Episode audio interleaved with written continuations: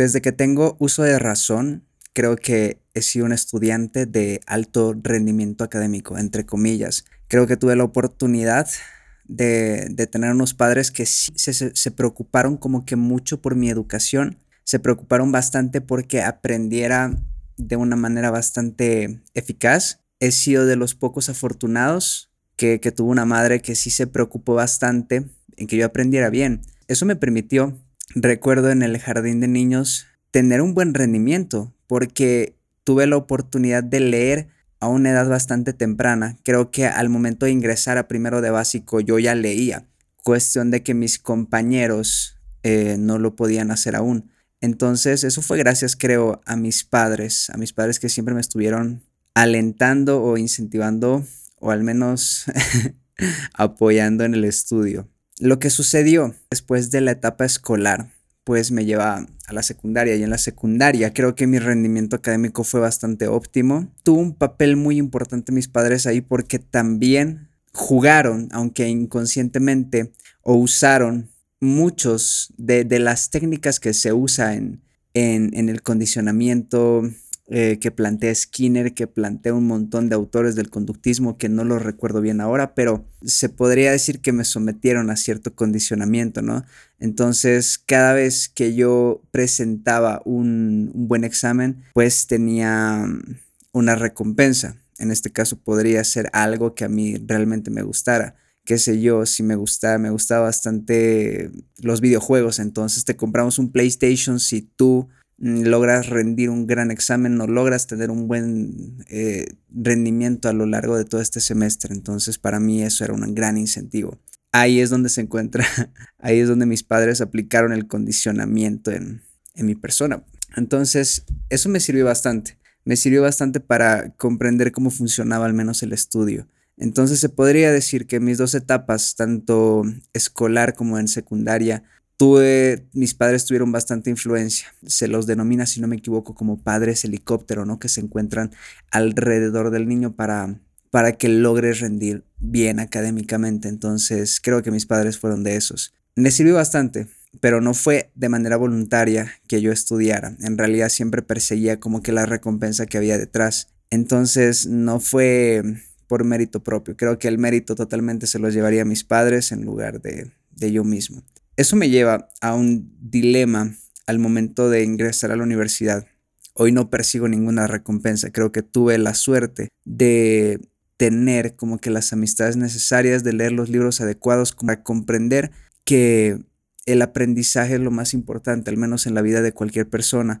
En el momento siento yo en el que uno deja de aprender, pues creo que estás muerto en vida creo que la vida deja de tener sentido, creo que prácticamente pierde todo, toda chispa de reestructurar tus esquemas mentales. Siento que aprender algo nuevo, algo que te haga salir de tu zona de confort es bastante divertido. Al menos esa es la gracia que yo le encuentro ahí.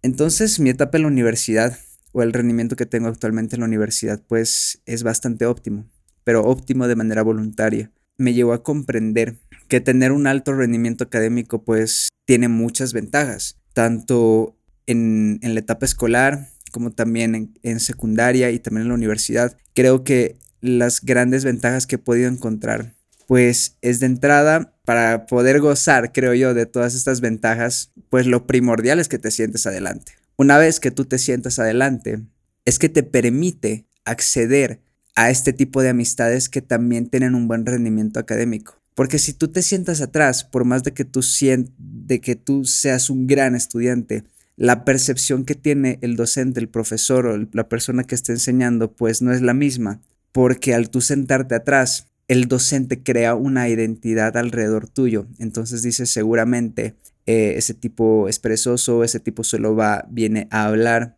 He conocido muchas personas que eran bastante inteligentes, al menos en la clase, pero la gran desventaja es que se sentaban atrás y estas personas, aunque eran bastante inteligentes para comprender la materia, pues la percepción que tenía el docente de estas personas era totalmente diferente a la que tenían los estudiantes que se sentaban adelante. Entonces siento que sentarse adelante es una gran ventaja porque cuando tú estás adelante te permite conocer a estas personas que también son otros nerds, que también son otros ñoños. Entonces, al tú hacerte amistad de este tipo de personas, pues te permite que en un futuro, si tú necesitas el apoyo de uno de estos estudiantes, pues te lo puedan brindar con mayor facilidad. Es muy interesante cómo funciona la mente de estas personas porque me di cuenta de que estas personas no ayudan a cualquiera.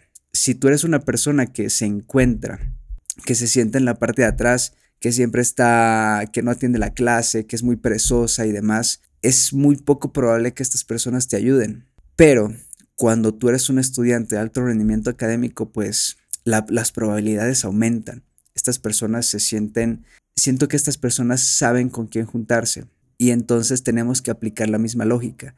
Tú dentro de la clase tienes que saber con quién juntarte. Cuando tú te juntas con gente que tiene un alto rendimiento académico, pues tú también terminas siendo el promedio de todas esas mentes. Eso hace, desde mi punto de vista, que sentarte adelante es muy importante tiene muchas ventajas. Además, también el docente, el profesor te conoce. Cuando te conoce, pues eso termina desembocando en una mayor comprensión. Si tú no entregas incluso una tarea o si le presentas una tarea a última hora, porque sabe que tú tienes un buen rendimiento académico. Esa es una de las grandes ventajas. Es interesante cómo los docentes te crean una identidad o los profesores, porque yo recuerdo que tuve una vez una pelea en secundaria y y los, y los profesores no lo creían. Era como, pero ¿cómo, montaño? O sea, tú eres, tú eres un nerd, tú eres un ñoño, es posible si tú siempre tienes buenas notas. ¿Cómo es que andas, te, estás peleando con alguien? Incluso no creían.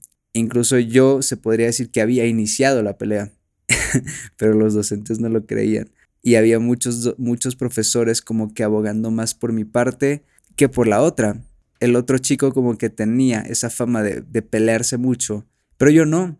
Entonces todos abogaron de mi lado, aunque esta vez yo sí tenía totalmente la culpa. Pero mira, me libré de esa sin por la reputación que yo tenía académicamente. Es una de las grandes ventajas. Aunque sé que no es nada ético, pero, pero me sirvió en ese momento. ¿Ok? Algo que no me cuadra prácticamente hoy en día es el estereotipo que se crea alrededor del nerd o del ñoño, del estudioso. Porque las personas cuando tienen un alto rendimiento académico, al menos muchas personas que he conocido, creo que se meten en esa caja o en esa identidad y ya no quieren salir de ahí e incluso absorben todos los estereotipos que se encuentran alrededor. Entonces dicen, o supongo que este es el pensamiento que transita por su cabeza y es, yo soy un estudiante de alto rendimiento académico, entonces no puedo ir a fiestas, no puedo hacer muchos amigos, tengo que ser quizá un poco más introvertido, eh, los estudios o la universidad es lo más importante. Pero ese es el estereotipo. Particularmente pienso que es necesario romper con ese estereotipo porque no solo te deberías de enfocar en los estudios como tal, hay muchas otras habilidades o soft skills que necesitas también potenciar, necesitas fortalecer.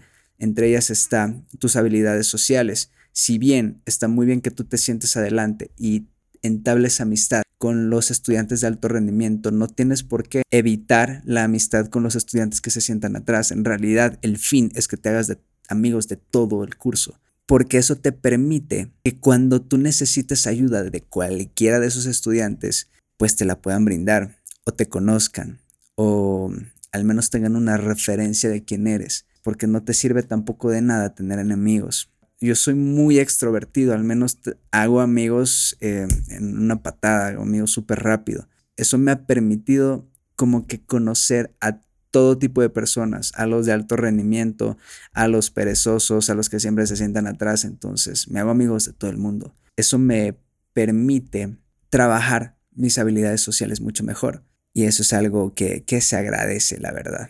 Personalmente no persigo las notas, no persigo un alto puntaje solo por perseguirlo. Creo que el nerd común, o al menos el, el nerd que se encuentra encasillado dentro de esa identidad, pues es lo que persigue. Pues yo no, la verdad es que las notas me dan igual, simplemente son un resultado y en medio de ese, en medio de ese resultado juega mucha suerte, juega mucho, ¿cómo se llama esto? Ah, juega mucho riesgo, entonces hay incluso hay resultados que no dependen totalmente de tu esfuerzo. Ahora, eso no quiere decir, y esta no es excusa para que yo tenga una mala calificación, no persigo notas altas, pero tengo notas altas. ¿Y por qué? Porque creo que mi enfoque, o al menos mi mayor preocupación, es el aprendizaje. saber si estoy aprendiendo bien, saber si en realidad estoy comprendiendo todo lo que estoy observando, todo lo que estoy percibiendo. Esa es mi mayor preocupación. El aprendizaje es lo importante. La nota no lo es.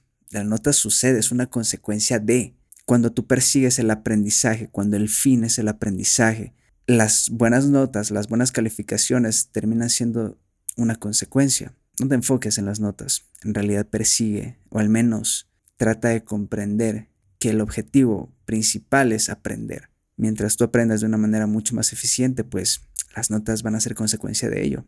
Si tú no tienes un buen método de aprendizaje, pues también tus notas van a ser consecuencia de ello. Este es tema para otro video o para otro podcast, porque la gente cree que la universidad es lo más importante, cuando en realidad lo más importante es el aprendizaje. La universidad simplemente es un proveedor de información, como también un proveedor de información son los libros, son cursos online, cualquier cosa que represente aprendizaje valioso para ti, pues es un proveedor de información. La universidad es uno de ellos. La universidad tiene grandes ventajas, como también grandes desventajas. Y, el fin o la importancia que le hemos dado a la universidad, pues creo que está mal asignada.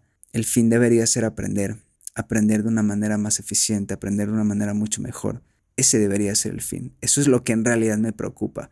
Los años de aprendizaje no concluyen con un doctorado, con un PhD, es que nunca concluyen.